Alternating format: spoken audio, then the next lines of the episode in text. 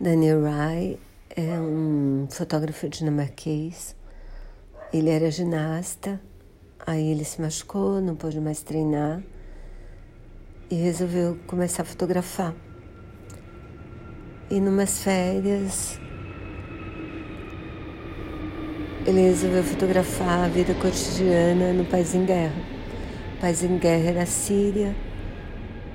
O ISIS estava começando a formar o Estado Islâmico e ele é sequestrado lá.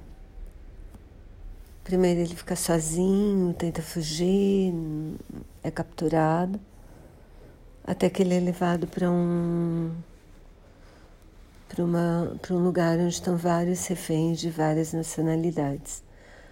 Um deles é um americano, John Foyle, que acaba sendo executado numa cena que ficou uma cena de horror que ficou mega famosa, em que ele é executado por um,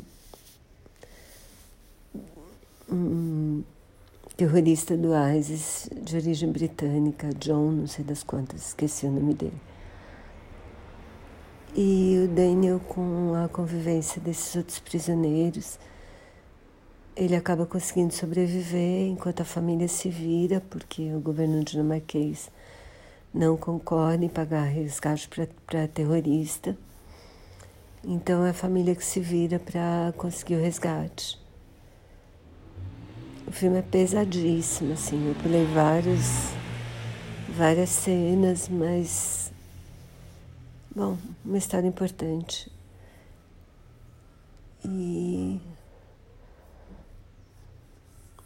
que esse horror islâmico acabe o mais cedo possível. Ainda bem que o ISIS está derrotado, mas olha o que os talibãs estão fazendo no Afeganistão com as mulheres, né? O horror, o horror, o horror continua.